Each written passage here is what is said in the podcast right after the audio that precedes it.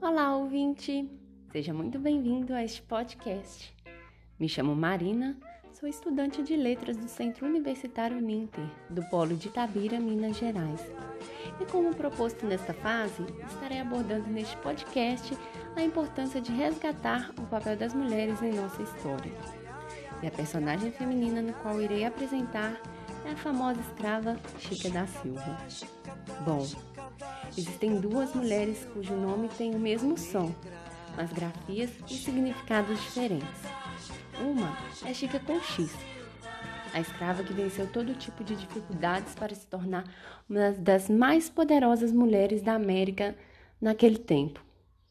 A devoradora de homens, que por meio de sua irresistível magia sexual e pura força de caráter, pôs de joelhos um dos homens mais poderosos durante a fase da mineração.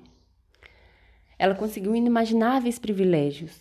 Uma mulher no qual estabeleceria sua aceitação pela sociedade branca, numa vingança, exibindo a força de uma sensualidade que as europeias não tinham. E também temos Chica com CH, a figura histórica, não a fantasia de carnaval. Assim como seu nome respeita a ortografia da língua portuguesa, seria uma figura inserida nas regras da sociedade colonial do século XVIII.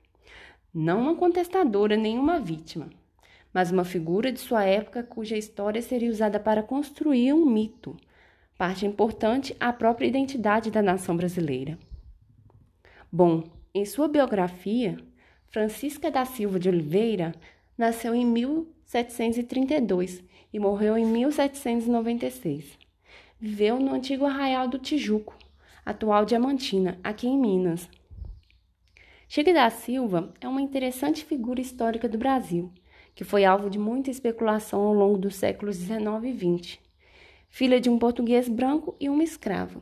Chica, que também era uma escrava, conquistou sua alforria e ficou marcada por se relacionar com um dos homens mais ricos do Brasil durante a fase de mineração. O casal viveu um relacionamento de 15 anos e teve 13 filhos. Considerada uma mulher à frente do seu tempo, Chica foi alfabetizada, mas teve problemas para ser aceita em meio à elite branca da época. Muitos conhecem a personagem histórica Chica da Silva por conta das suas representações na cultura popular, em destaque no cinema e na TV. Chica faz parte da memória de Diamantina, e em seu casarão construído no século XVIII é uma visita quase que obrigatória para os turistas. Os visitantes encontrarão uma série de sete quadros sobre ela, nos quais ela representa os pecados capitais. Cada quadro é, é acompanhado por um poema. E assim, por falar em poema, para concluir este podcast, deixo aqui este verso de Cecília Meirelles. Nem Santa Efigênia, toda em festa acesa, brilha mais que a negra na sua riqueza. Contemplai, branquinhas, na sua varanda, a Chica da Silva, a Chica que manda. E assim, eu agradeço você, ouvinte, que esteve aqui até o final. Muito obrigada e até a próxima.